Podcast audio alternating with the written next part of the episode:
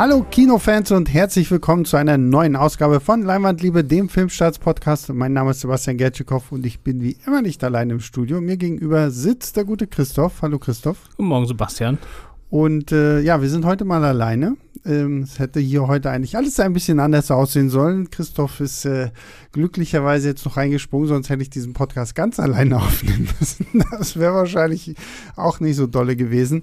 Ähm, wir wollen heute über den nächsten großen Jurassic World Film sprechen. Jurassic World 3, Jurassic World 3 Dominion, Jurassic World 3, ein neues Zeitalter wie auch immer ihr den bezeichnen wollt. Auf jeden Fall der dritte Teil in der Jurassic World Saga, der sechste Film in der ganzen großen Jurassic Park, Jurassic World Geschichte und ja, laut Colin Trevorrow zumindest ja auch das, der Abschluss dieser großen Saga. Es bleibt natürlich immer noch ein bisschen offen, dass dann noch irgendwie mehr kommen könnte, mehr kommen wird, weil die Dinger waren ja alle wirklich sehr, sehr erfolgreich. Ähm, und äh, ja, deswegen, Christoph, wie stehst du allgemein erstmal vielleicht so zu Jurassic Park, zu Jurassic World? Hast du da ein Fable für oder ist es einfach nur. Naja, ich habe ja Jurassic Park so als Zwölfjähriger gesehen oder so, mhm. ungefähr. Wann ist der rausgekommen? Ich glaube, 9, irgendwie 95 oder so. Ja, so in dem Dreh, vielleicht auch 94, genau. Und da war ich zwölf. Und mhm. als Zwölfjähriger findet man das natürlich fantastisch.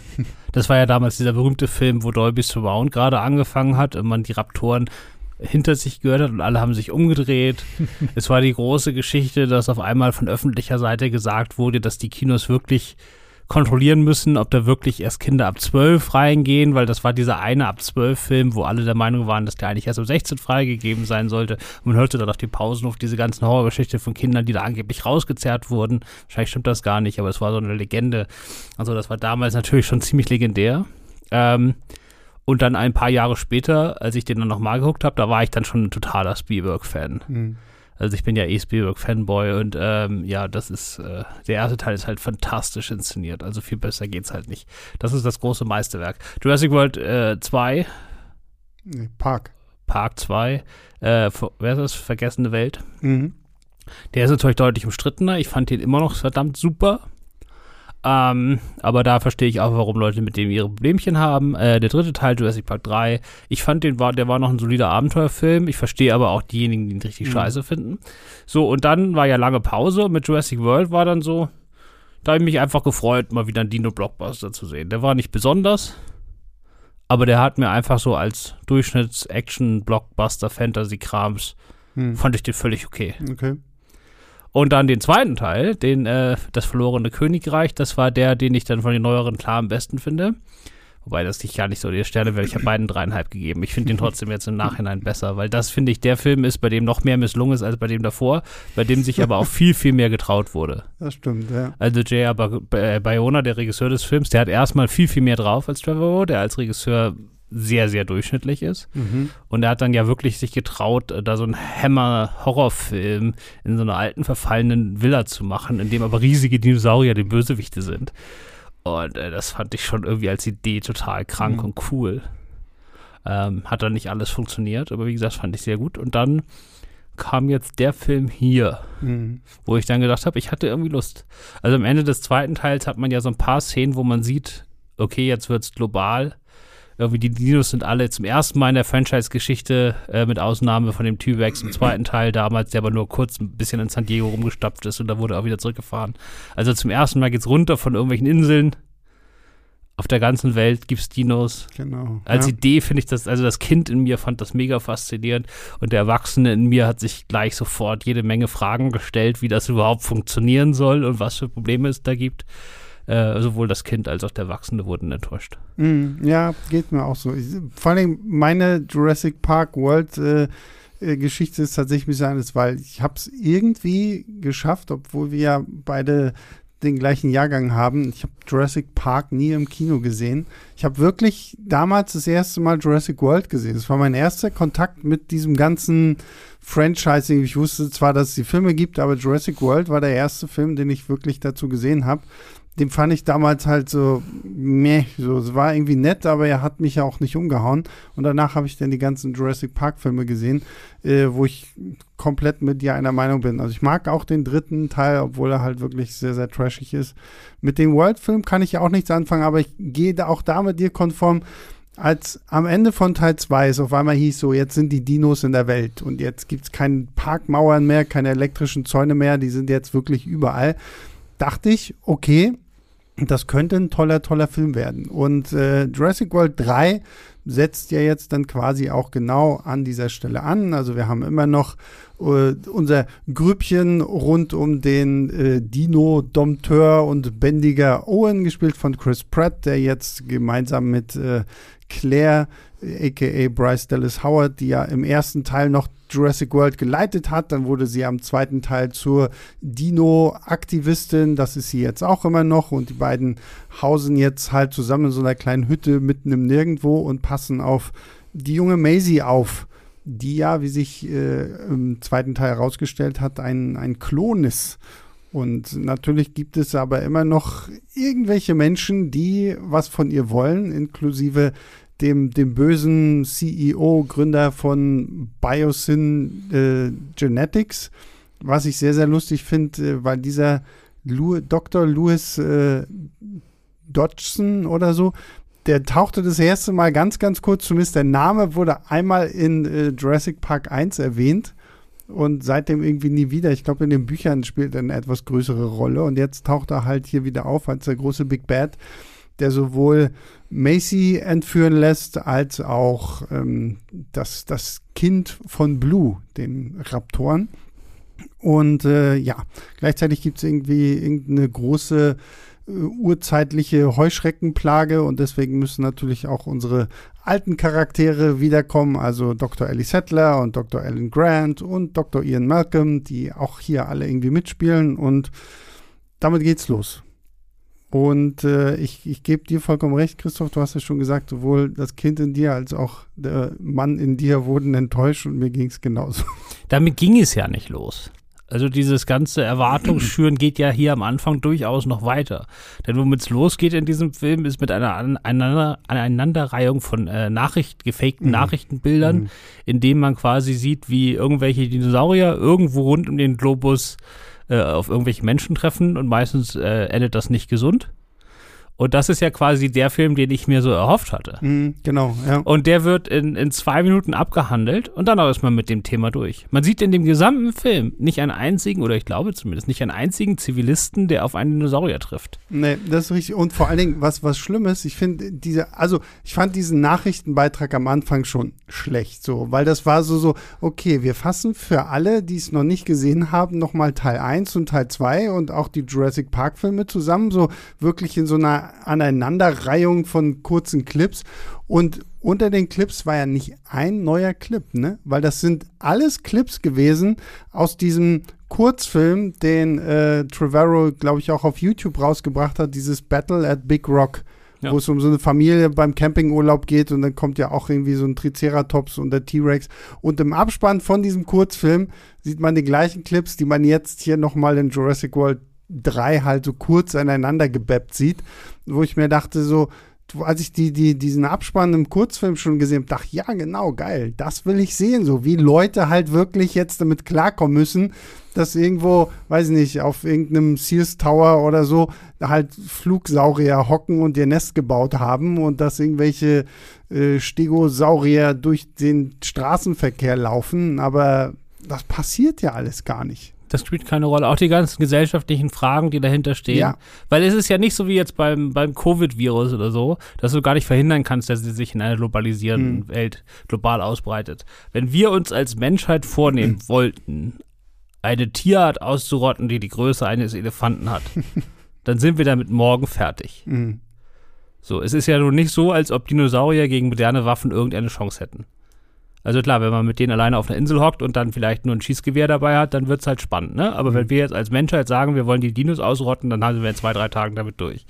Und diese ganze Diskussion darüber, warum das nicht gemacht wird und wie man jetzt ökologisch mit denen zusammen oder warum einem das wichtig ist, dass die auch leben und so, das wird ja alles komplett ausgeblendet. Das interessiert er sich ja nicht die Bohne für. Hm. Und für diese ganzen Alltagsfragen, was bedeutet das, wenn mein Nachbar ein T-Rex ist?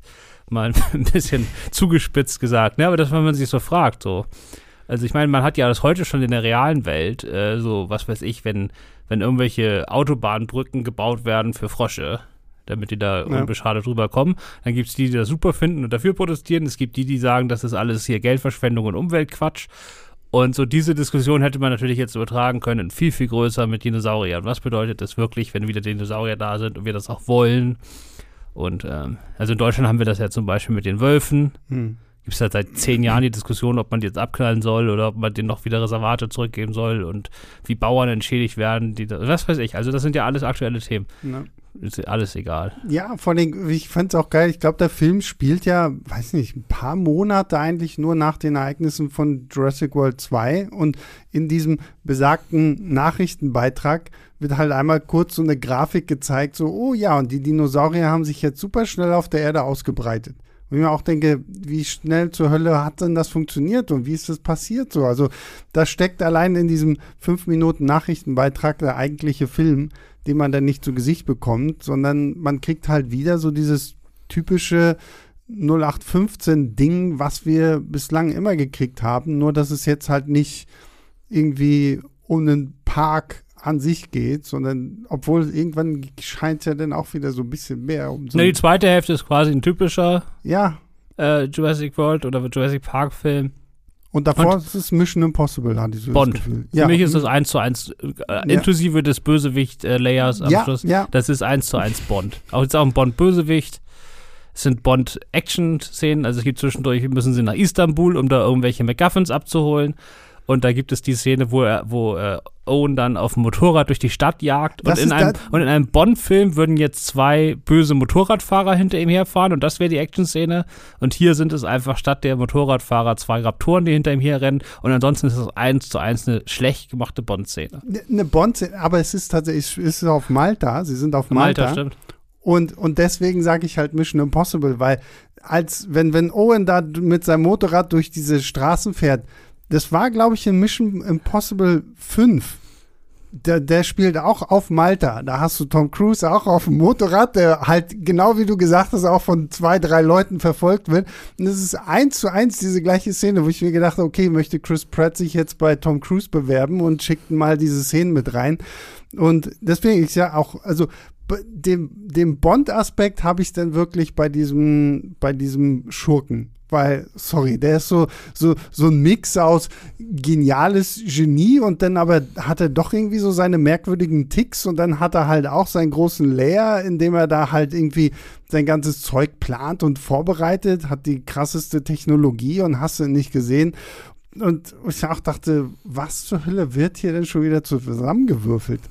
Also das hat für mich vorne und hinten nicht funktioniert. Auch dieser Schurke an sich hat für mich einfach nicht funktioniert. Der ist halt langweilig. Du hast ja eigentlich, also das Mindeste, was man machen sollte bei solchen wahnsinnigen Genies, gerade hier an der, an der Spitze eines, eines Medizinkonzerns, mhm. sollte es ja zumindest noch so viel Ambivalenz geben, dass man sagt, okay, die äh, haben halt irgendwie das Ziel, die Welt zu retten.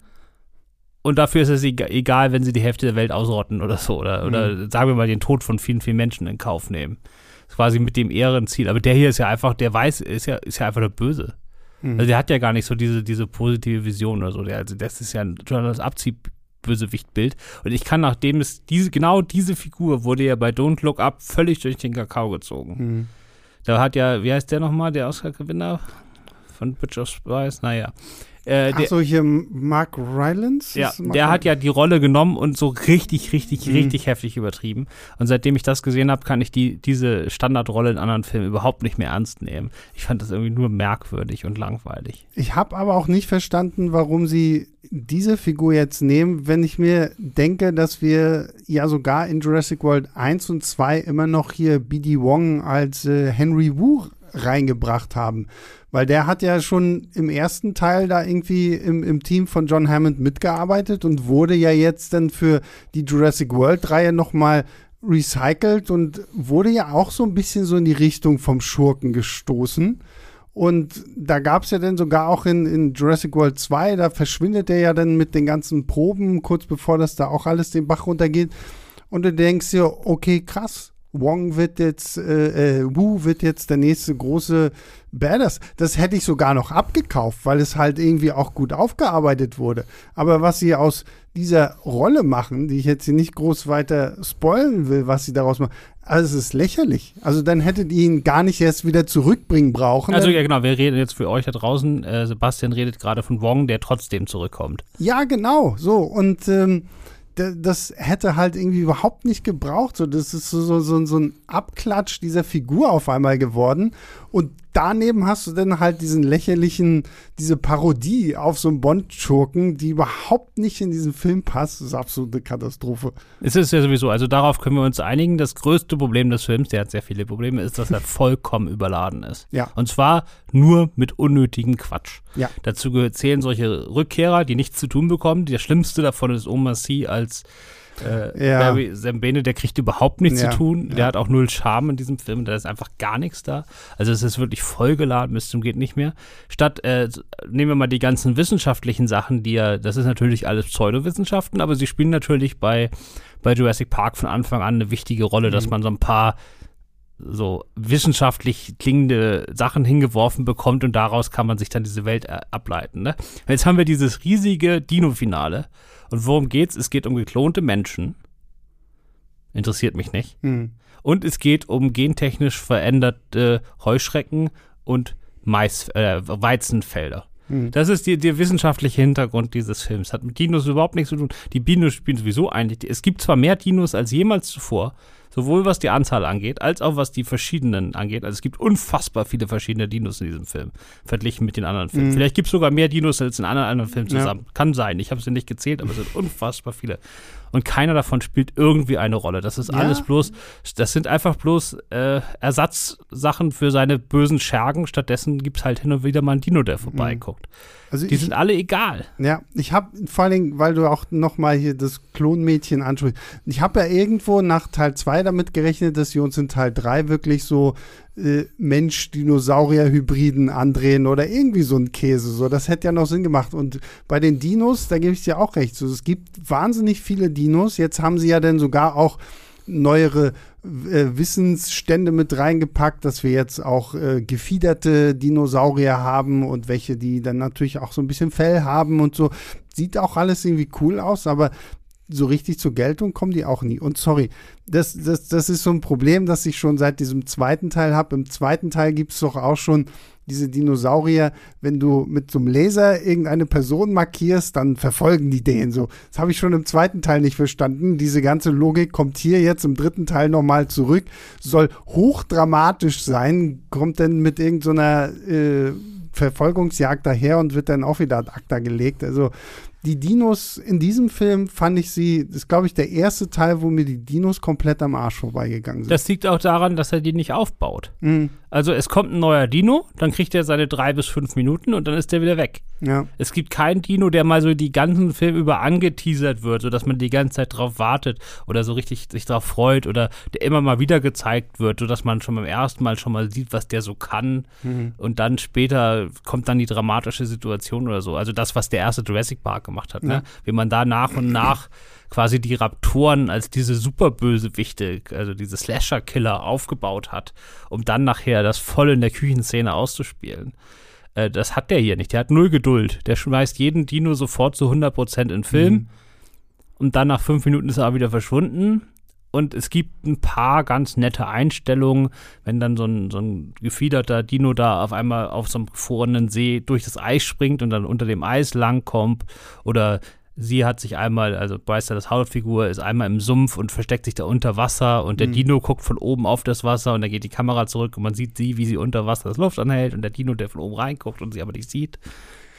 Davon gibt es eine Handvoll Szenen, aber insgesamt, also die Dinos haben sehen nicht so gut aus wie vor 25 Jahren in Ja. Jurassic Park. Also die haben halt immer noch das fehlende Gewicht. Das hat Spielberg vor 25 Jahren viel besser hinbekommen. Ja. Äh, die sehen halt aus wie so Fantasy-Gestalten aus einem Marvel-Film und nicht äh, wie damals bei Jurassic Park. Und äh, sie haben halt das Drehbuch, schmeißt sie einfach rein ohne Sinn und Verstand, ohne irgendwas aufzubauen, ohne Mhm. die irgendwie zu zeigen, wie geil die sind. Ich habe jetzt, ich habe jetzt, ich bin jetzt gerade kurz vor, bevor wir diesen Podcast hier aufgezeichnet haben, habe ich noch an einem Video zu Jurassic äh, World geschnitten und bin dadurch halt immer noch mal auf diese ganzen Trailer zurückgekommen, die es zum Film gibt. Und du siehst wirklich, jede größere Dino-Sequenz ist schon im Trailer komplett. Also du musst ja eigentlich nur den Trailer angucken, dann hast du jeden größeren Dino und dann hast du genau das, was du halt schon meintest, Christoph. Die tauchen einmal kurz auf, dann sind sie da und dann sind sie auch schon wieder verschwunden. Es gibt im Trailer diese Sequenz, wo wir ähm, Owen und Kayla, die von Dewana Weiss, glaube ich, Ja, gespielte, Die ähm, Wise. Äh, neue Figur, die hier eingeführt wird, eine, eine Pilotin, die so, so, so ein Frachtflugzeug hat und ihm halt jetzt hier hilft. Und im Trailer sieht man dann halt auch, wie so ein riesengroßer Flugsaurier halt dieses Flugzeug angreift. Aber der greift halt genau einmal an, damit das Ding irgendwie abstürzt und dann geht die Szene schon wieder irgendwie weiter. Das ist so der ganze große Twist um diesen gigantischen Flugsaurier, wo ich mir denke, daraus hätte man doch jetzt mehr machen können. Und solche Gedanken hat man dann einfach so unglaublich häufig in diesem Film, wo ich mir denke, so, cooler Dino. Hätte ich gern mehr von gesehen. Aber gut, machen wir mal mit dem nächsten Scheiß irgendwie in irgendeiner Form weiter. Ja, also er nimmt sich unfassbar viel Zeit, um diese Weizenverschwörung Mhm. und was weiß ich was in aller Ausführlichkeit zu erklären. Also alles, was einen nicht die Bohne interessiert. Ich bin ja nun wirklich jemand, ich versuche Filme immer so zu nehmen, wie sie sind. Ne? Ich bin niemand, der rangeht und sagt, ich hätte mir aber was anderes gewünscht. Ja. Sondern wenn der mir das erzählen will, dann soll er das so machen und dann sage ich ihm, ob es mir gefallen hat oder nicht. Aber ich bin niemand, der hingeht und sagt, ich hätte aber lieber was anderes Mhm. gesehen. Aber im großen Finale, ja, nach 25 Jahren einer Dino-Blockbuster-Reihe, die Dinos in der Story selbst sowas von zu nicht mal Nebenfiguren. Das ist ja nur noch Staffage. Die haben Mhm. überhaupt, spielen überhaupt keine Rolle mehr. Es geht nur noch um irgendwelche etwas größeren, äh, hier, wie heißen sie, Heuschrecken und, und das Klonmädchen. Ja. Und das ist, da wird so viel Zeit reingepulvert und alles, was irgendwie interessant wäre, wie die Dinos werden, wie, das ist wie eine Pflichtaufgabe, als ob man das Gefühl hat, er will eigentlich zu seinem Plot wieder zurück, als ob der irgendwie wichtig wäre oder einen irgendwie interessieren würde. Mhm. Das ist genau falsch rum. Ich meine, in einem solchen Film baut man doch den Plot nur ein, um von einer geilen Dino-Szene zur nächsten zu kommen. Und hier hat man Klar. echt das Gefühl, das ist genau andersrum. Der will seine Geschichte erzählen, die aber außer ihm niemanden interessiert. Und zwischendurch muss er halt leider auch noch mal die eine oder andere Dino-Action-Szene einbauen, weil geht ja nicht anders. Mhm. Und dasselbe ist mit den Figuren und mit den Reihenrückkehrern, über die wir noch reden werden.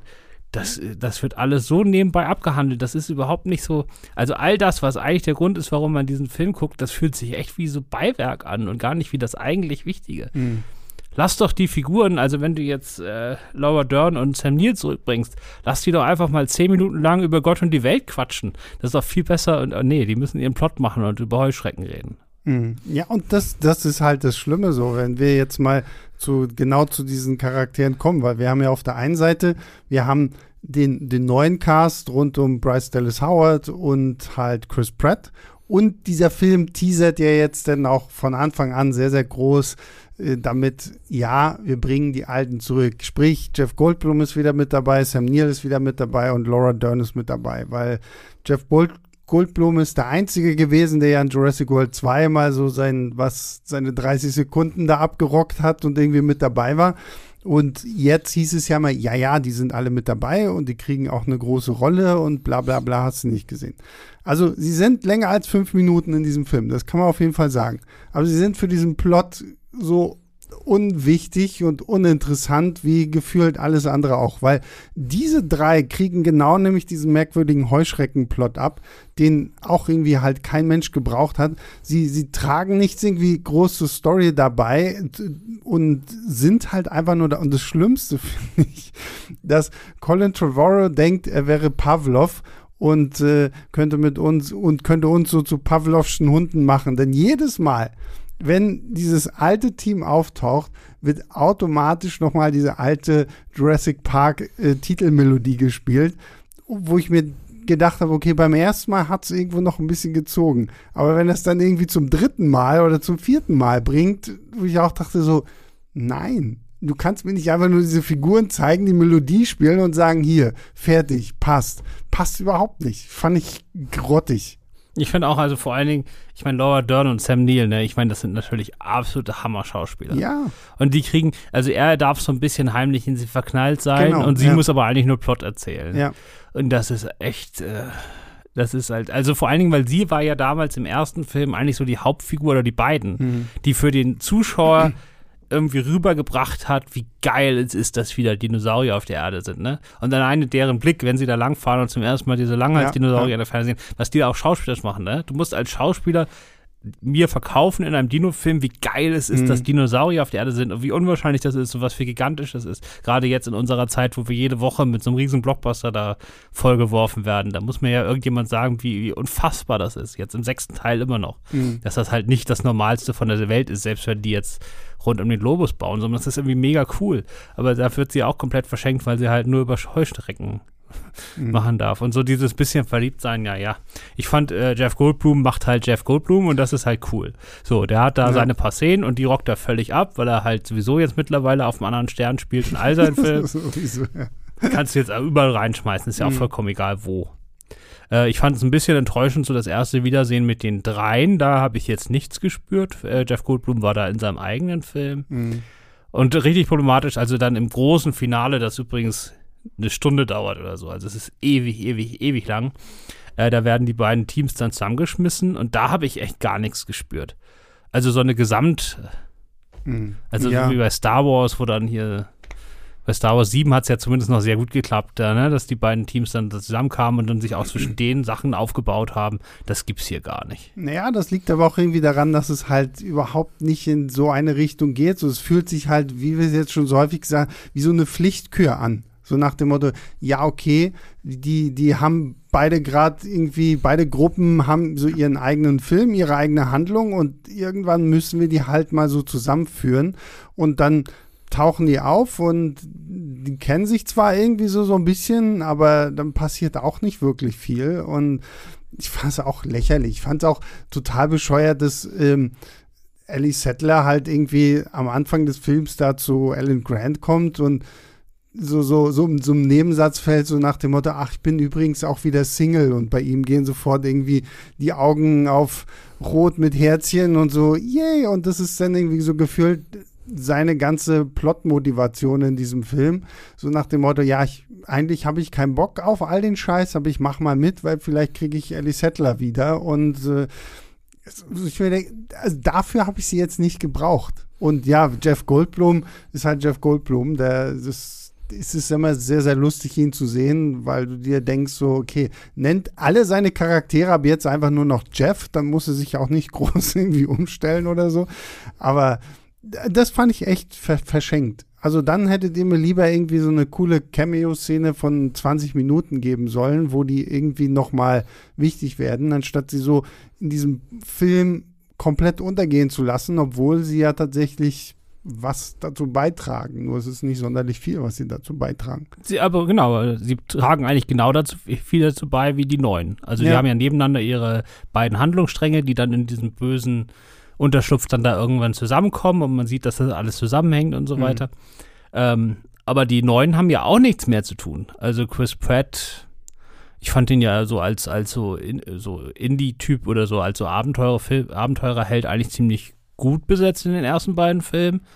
Da ist ja, also der hat ja überhaupt seinen ganzen Charme verloren. Der hat ja nichts mehr zu tun. Die und die Chemie mit Bryce Dallas Howard, die haben auch nichts zu tun. Also Ja. die müssen nur den Plot vorantreiben. Ja. Die haben überhaupt nichts mehr zu, die können ihre ganzen Stärken gar nicht mehr ausspielen. Haben gar keine Zeit Ja. Es, es macht auch irgendwie so, die werden halt auch null weiterentwickelt. Es gibt so keine Fallhöhen für diese Figuren. So, das Einzige, was Chris Pratt macht, ist nach wie vor sein, sein komischer Dompteurs-Move, wenn er da so die, die Hand nach vorne hält, um die Dinosaurier zu beruhigen, was besonders absurd ist, wenn irgendwie zwei so eine riesengroßen Fleischfresser von beiden Seiten auf ihn zukommen und er irgendwie so die Hand hoch, beide Hände hochhält und das beruhigt die dann. Und ja, Bryce Dallas Howard ist so, kriegt halt hier jetzt irgendwie so, so eine hm, aus dem Nichts erscheinende Mutti-Rolle, weil, oh, sie muss ja auf Maisie aufpassen und das ist irgendwie ihre Tochter, obwohl es nicht ihre Tochter ist. Und also hat vorne und hinten alles nicht funktioniert so und auch alle anderen Figuren, die sie hier hatten, ja schon über Oma C gesprochen. auch das, das hätte man sich alles sparen können. Und äh, da komme ich wieder an diesen Anfang zurück. Dann macht halt wirklich das, was ihr in diesen ersten fünf Minuten gemacht habt, als ordentlichen Film. Und nehmt halt dann neue Figuren und bringt mal kurz die anderen rum. Aber also es war so null weiterentwickelt von dem, was gerade auch Teil 2 ja versprochen hat. Genau, also was so ein paar kleinere Momente im Zusammentreffen gibt es, ne? Also zum Beispiel, er seinen Dompteurs-Move macht, von mhm. dem du gerade gesprochen hast, dann ist halt Sam Neill total geschockt, weil der hat natürlich noch die Raptorenbilder aus dem ersten Jurassic Park äh, im Hinterkopf und ist damit so gar nicht einverstanden. Mhm. Und welche Cameos ich ganz gut fand, ist, dass sie einige Dinos aus dem ersten Teil zurückgebracht Stimmt, haben, um ja. sie nochmal scheinen zu lassen. Also es gibt sowohl diese Säure spuckenden, ich weiß nicht, wie die heißen, mit diesen Kämmen, der mhm. mega berühmt ist aus dem ersten ja, Teil. Das sind quasi die bösen Arschloch-Dinosaurier. Genau. So, und die dürfen ja auch nochmal böses Arschloch sein. So, und dann äh, noch, noch eine Sache, da äh, könnte sein, dass der Regisseur sich hier auch selbst rehabilitiert, weil in den letzten Filmen wurde ja immer noch einer draufgesetzt. Also es gab ja immer einen neuen größten Dinosaurier mhm. aller Zeiten, der dann das neue Megaviech war. Und der T-Rex, der ja mehr für Jurassic Park steht als alles andere, ne? ich meine, das ist das Logo. Ähm, der wurde ja immer so ein bisschen weiter zurückgedrängt in die zweite, dritte Reihe oder irgendwie so, dass man irgendwann fast das Gefühl hatte, das ist eigentlich so ein kleiner Niemand, der nichts kann. Mhm. Und der kriegt hier nochmal seinen Moment, um, um sich quasi, um die Franchise-Herrschaft wieder an sich zurückzureißen. Mhm. Ähm, mit ein bisschen Geschummel, aber er schafft es dann. Und äh, ich finde das eigentlich, äh, das fand ich so ganz okay. Das sind mhm. so Momente, da hatte ich ein bisschen Spaß und das habe ich verstanden, warum sie das machen. Mhm. Ja, was ich tatsächlich auch zumindest bei den Dinos irgendwie interessant fand, dass wir jetzt nicht so einen so ein Superklon von so einem Dinosaurier hatten, den es so nie gegeben hätte oder so, sondern selbst dieser neue Giganotosaurus oder so, der da jetzt ja hier als der die größte, gefährlichste Fleischfresser der Erde betitelt wird, so, den soll es ja genau so auch gegeben haben, so. Und das, das war zumindest so, so ein netter Punkt, aber da sind wir dann wieder auch bei dem, was du sagst, so, den hätte man ja jetzt den ganzen Film durch irgendwie so aufbauen können, aber man ist viel zu viel damit beschäftigt, noch tausend andere Dinos damit reinzubringen. Ähm, ja, weiß ich nicht. Wie, wie schätzt du denn die, die, die, Erfol die Erfolgsquote für diesen Film ein? Was meinst du mit Erfolgsquote? Also wird das Ding genauso erfolgreich wie die Vorgänger oder ist das jetzt. Ich glaube ja. Ich glaube sogar, er wird erfolgreicher als der zweite. Mhm. Ähm, also ich denke schon. Also der, der Hunger ist da. Ja. Und was ja da fast auch noch wichtiger immer ist, als äh, wie gut der Film ist, ist ja so ein bisschen so die was für eine Geschichte erzählt er und haben die Leute da Bock drauf. Mhm. Und die Leute glauben ja am Anfang alle noch, dass er diese globale mhm, ja. Geschichte erzählt. Also ich denke mal, dass auf jeden Fall das erste Wochenende fantastisch wird. Und die Jurassic World Filme sind ja im Gegensatz zum, zum Beispiel Top Gun oder so sehr, sehr frontlastig. Also da mhm. rennen alle am Anfang schon rein. Ja. Dementsprechend, das wird schon ein super Hit. Mhm. Da mache ich mir keine Sorgen. ähm, ich bin ja auch froh, dass jetzt einfach alle wieder erstmal ins Kino rennen, sollen sie ja machen. Ich war ja auch da. Ja. Das ist so ein bisschen, ich glaube, so der, also Colin Trevorrow, der Regisseur jetzt, der den ersten Teil gemacht hat und den jetzt auch, der hat ja aber auch alle Drehbücher geschrieben mhm. und er hat das alles produziert, obwohl er ja vorher nur so ein Indie-Regisseur war. Ja. Ne? Der ist da so reingerutscht in die Rolle, hat es dann aber sofort so komplett an sich gerissen. Und es wirkt trotzdem nicht wie eine durchgängige Vision, jetzt nach all den Jahren, wo ich mich schon frage, warum. Aber er scheint da so thematisch so ein bisschen sich mit den Themen beschäftigt zu haben und die scheinen ihm halt unglaublich wichtig zu sein. So dieses Ökologische von dem Ganzen, ja, was ja, ja auch drinsteckt, ne, so als ökologische Botschaft. Aber wenn man jetzt die letzten fünf Minuten dieses Films nimmt, oder die letzten drei, äh, das sind so eine komischen Öko-Kitsch-Bilder von, wie toll jetzt Menschen und Dinos zusammenleben. Mhm. Das ist ein schlechter Scherz auf gut Deutsch gemacht. Naja. Das sind, äh, das sind verfilmte Grußkarten. Äh, ganz furchtbar. Mhm. So, ähm, im Kino wurde laut gelacht in der Pressevorführung und das war kein freudiges Lachen, das war ein Drüberlachen. Und so endet jetzt dieses Franchise. Und ich glaube wirklich, dass er das absolut ernst meint. Der meinte das nicht als, als lustigen Kommentar, sondern der wollte das genauso verstanden haben. Also der mhm. meint diese Bilder ernst. Ja. Und ich glaube, dadurch, ähm, dass dieses ganze Thema mit dem weltweiten Saatgut und dass immer weniger Firmen das an sich reißen und sobald ein bisschen was von diesem gentechnisch veränderten Zeug auf deinem Feld ist, musst du irgendwelche Lizenzgebühren bezahlen und die haben richtig fiese Tricks, um sich da noch mehr als jetzt in der echten Welt, ne, haben richtig fiese Tricks, um die Bauern total von sich abhängig zu machen und die Konkurrenz auszumerzen und keiner kann mehr frei irgendwie Getreide anbauen, obwohl das irgendwie so das Grundnahrungsmittel Mhm. Nummer eins ist und so. Das ist ja auch sehr pervers. Ähm, aber die Art und Weise, wie er dieses Thema genommen hat und darum jetzt einen Dinosaurierplot zu stricken, das ist halt teilweise hochnotpeinlich naiv. Ja. Und damit wird dann niemanden überzeugen, was seine ökologische Botschaft angeht, weil man langweilt sich und dann lacht man drüber. Mhm. Ja, ja, stimmt. Vor allem, der geht ja auch was, zwei, fast zweieinhalb Stunden oder so. Also ich war wirklich auch irgendwann arg am Kämpfen mit mir, ob das Ding jetzt endlich mal bald vorbei ist oder nicht. Ähm, Ja, der, der, das Finale spitzt sich ja auch nicht zu. Das geht ja Mhm. nur in die Breite. Das, weit, das geht ja immer länger. Ohne Ja. dass neue Höhepunkte kommen, sondern das ist einfach eine, so, ein, mh. so eine ausgeweitete Actionsequenz. Der Höhepunkt davon ist eigentlich schon der Beginn, wenn diese Heuschrecken brennen und auf, die, auf den Boden fallen, wie als wenn da so ein Bombenangriff ist oder so. Ja. Äh, ich will jetzt nicht sagen, wie es dazu kommt oder so, aber so einfach als Bild ist das schon, war das schon ziemlich cool. Und die hatten Mhm. auch richtig Gewicht, wenn die aufgeschlagen sind. Ja. Aber danach kommt einfach immer nur noch mehr.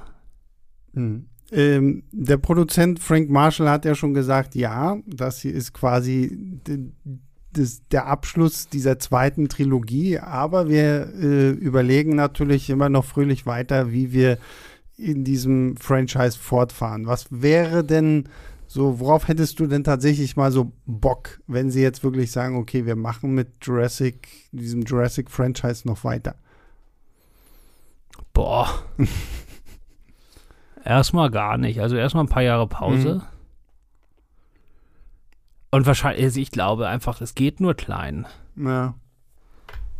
Ja, also ich, ich, habe mir auch überlegt, weil ich meine, abgesehen von dieser komischen Netflix-Kinder-Animationsserie, die sie haben, haben sie ja so im, im Serienbereich noch gar nichts weiter irgendwie ausgetestet.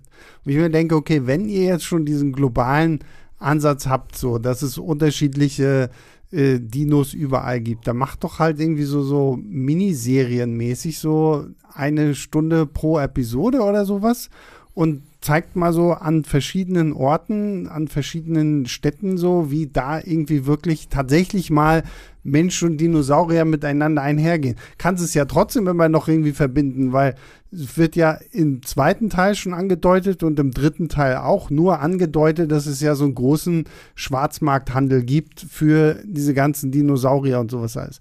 Könntest du ja so in, in so kleinen Minisegmenten wirklich gut ausbauen. Weil darauf habe ich nach wie vor irgendwie Bock, dass sie tatsächlich mal so diesen, dieses ganze globale Ausmaß irgendwie aufzeigen. Und es hat, das ist ja der einzige Aspekt, auf den ich mich gefreut habe bei Jurassic World 3 und habe es halt nicht bekommen, außer in diesen ersten fünf Minuten. Ich weiß nicht, da bin ich nicht gut genug als Drehbuchautor für. Mhm. Also ich habe halt, ich habe immer so einzelne Momente im Kopf, wo ich sage, so, die wären irgendwie cool für so Ja. Alltagsbeobachtung. Also ich, du hast doch in Amerika immer diese Schulklassenübungen für, wenn da irgendwie ein Amokschütze kommt oder so, dass die Ja. sich alle, oder früher für die Atombombe, dass die sich alle an den Tisch, wenn jetzt heute im Unterricht einfach so beigebracht würde, was passiert, wenn Raptor im, im Schulflur auftaucht. Ja. So als Übung zum Beispiel. Ne? Das wäre so eine Szene, wo ich sage, so, das wäre so, so eine Auswirkung. Mhm. Aber ich wüsste noch nicht, welche Geschichten man erzählen muss. Das ist nicht einfach, da muss man sich wirklich was einfallen lassen. Naja, klar. Naja, vor allem ist es ja auch so ein bisschen die Frage, so, okay, macht man denn mit komplett neuen Figuren weiter? Oder wenn man irgendwie Jurassic World 4 macht, holt man sich nochmal Chris Pratt und sowas zurück? Oder gehst du auf das, äh, auf das junge Mädchen hier, diese Maisie? Ich warte ja immer noch so ein bisschen auf meine Mensch-Dinosaurier-Hybriden. Aber dann, ich glaube, dann, dann sind wir an diesem Punkt angekommen, wo dieses ganze Franchise in so eine komplette Gaga-Richtung geht, wenn wir auf einmal irgendwelche Menschen haben, die zum Teil auch Dinosaurier sind. Obwohl irgendwie würde ich es auch ein bisschen cool finden. Ja, ich hätte wahrscheinlich sogar mehr Spaß gemacht. Ja, ne? Also es gibt ja so jetzt nichts Naheliegendes mehr zu erzählen. Nee, stimmt schon, ne? Also Auch- man müsste wirklich wieder, man braucht wieder weniger Dinosaurier. Also das Genau. Wichtigste ist, du musst mir wieder verkaufen, wie geil die sind, Ja. dass ich staunen soll, wie gefährlich die sind. Also all dieses Selling, das wurde in diesem Film Mhm. überhaupt nicht mehr gemacht. Das wurde so als gegeben vorausgesetzt. ja. Aber es ist weniger gegeben als je zuvor, weil wir mit solchen Sachen, die werden uns halt nachgeworfen. Mhm. So, das ist halt nichts Besonderes mehr. Und er versucht dem halt nicht äh, da, dadurch entgegenzuwirken, dass er irgendwie sich besonders Mühe gibt, mir zu sagen, warum das geil ist, sondern er wirft mich halt einfach mit denen voll und hofft, dass irgendwas kleben bleibt. Mhm. ja, ja, stimmt. Dadurch wird es aber nur noch mehr entwertet. Ja. Also der einzelne Auftritt eines Dinosauriers, und wenn das der größte Dinosaurier ist, der je auf der Erde war in diesem Film, fühlt sich nicht besonders an. Mhm. Oder geil oder ja, jetzt kommt der, cool, jetzt geht's ab. Nee, das ist alles so egal. Man wird einfach zugeschmissen, bis es einem alles egal ist. Und der Plot selbst ist von Anfang an egal. Hm. Ähm, was gibst du denn, Christoph, so in einem Fazit und ja, ähm, Fazit, ja, also es ist, äh, es ist tatsächlich so am Thema vorbei. Mhm. Äh, zumindest der ganze zentrale Plot, der leider viel zu viel Zeit annimmt. Ich finde den immer noch okay inszeniert und so. Also Schauspieler sind auch gut. Ich gebe so schwache zwei Sterne, gebe ich noch. Mhm. Ja, ich, ich glaube, ich, ich habe noch irgendwie zum Anfang dieses Podcasts zwischen anderthalb und zwei geschwankt und äh, wahrscheinlich würde ich auch dann am Ende irgendwo eher zu anderthalb tendieren, aber so insgesamt ist er ja wirklich schön aufgemacht. So, so, so ein Zwischendurch merkst du auch so einen Colin Trevorrow an, so, ah, hier, wenn du daraus jetzt ein bisschen mehr gemacht hättest, dann, das sind so, sind da so gute kleine Versatzstücke drin, wo man sich denkt, daraus einfach ein bisschen mehr, dann wäre es cool gewesen. Also insgesamt fand ich auch gerade die Rückkehr der, der alten Garde, fand ich einfach lahm so. Also, ist nicht, was sage ich denn jetzt? Ich sag anderthalb. Ich glaube, anderthalb ist okay. Ja, und damit sind wir mit einem etwas kürzeren Podcast hier heute mal gut durch. Christoph, vielen lieben Dank, dass du so kurzfristig und schnell noch Zeit gefunden hast, hier ins Büro und ins Studio zu laufen. Ja, immer gern. Und äh, unser größter Dank gilt natürlich allen da draußen, die Woche für Woche einschalten, zuhören, uns bei Apple Podcast oder bei ähm, Spotify bewerten oder uns in die Kommentare schreiben, was wir als nächstes machen sollen. Ihr könnt uns auch eine Mail schicken an leinwandlieber.filmstarts.de. Freuen wir uns auch immer über Lobkritik, Anmerkungen und ja, macht's gut. Wir hören uns nächste Woche wieder. Bis dahin. Ciao, ciao.